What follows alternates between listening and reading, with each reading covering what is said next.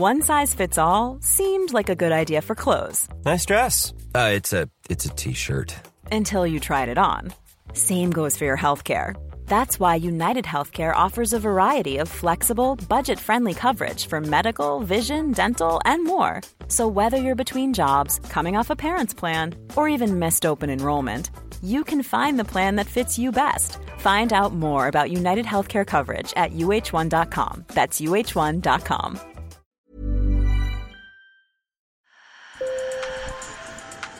Bonjour. Hello. Hola. Marhaba. Sur le fil. Le podcast d'actu de l'AFP. Des nouvelles choisies pour vous sur notre fil info. La communauté juive ultra-orthodoxe d'Israël est secouée par une série d'accusations d'abus sexuels sans précédent venant de ses propres membres.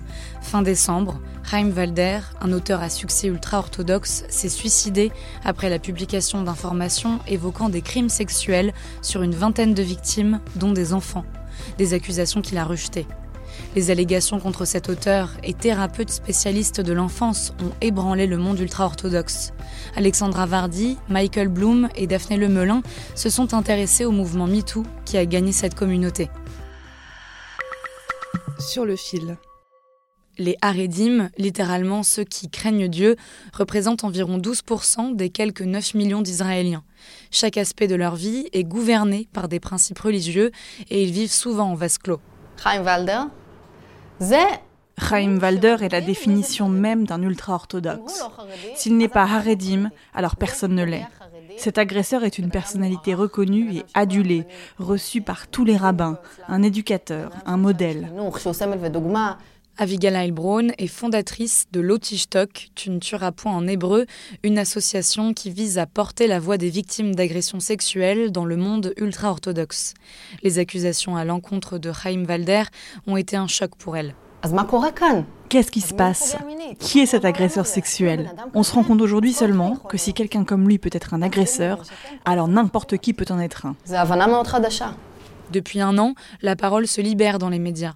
En mars, un premier scandale a ébranlé cette communauté après que le journal Haaretz a publié des accusations d'agression sexuelle à l'encontre de Yehuda Meshizahav, une autre figure charismatique du monde orthodoxe. Après avoir dénoncé une campagne de mensonges, il a tenté de se pendre dans son appartement. Début janvier, un autre quotidien publie les accusations de trois femmes à l'encontre d'un animateur de radio ultra-orthodoxe.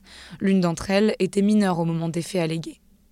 Adiel Barchol a 43 ans aujourd'hui et lui aussi a été violé enfant à l'âge de 10 ans par un proche également ultra-orthodoxe. Il n'en a jamais parlé par honte.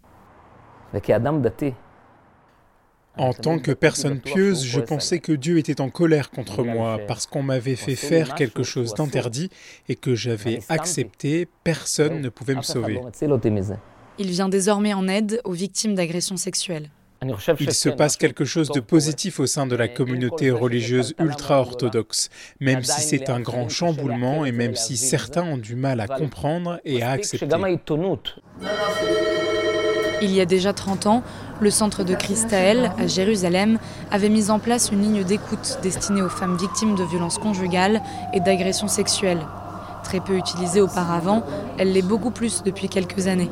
Signe, selon Josiane Paris, bénévole du centre, que le mouvement MeToo gagne aussi le monde religieux. Je pense que les révélations dans les médias ont été un facteur déclencheur pour les victimes qui jusqu'à maintenant ne pouvaient pas parler. Elles ressentent désormais le besoin de le faire. On reçoit plus d'appels. Josiane Paris chiffre le nombre d'appels à 500 par mois. Pour la militante Abigail Heilbronn, le fait que les jeunes aient davantage accès aux réseaux sociaux, soient davantage ouverts sur le monde, est également bénéfique. Sa communauté vit selon elle une révolution, un printemps arrêté. Sur le fil revient demain. Merci de nous avoir écoutés et bonne journée.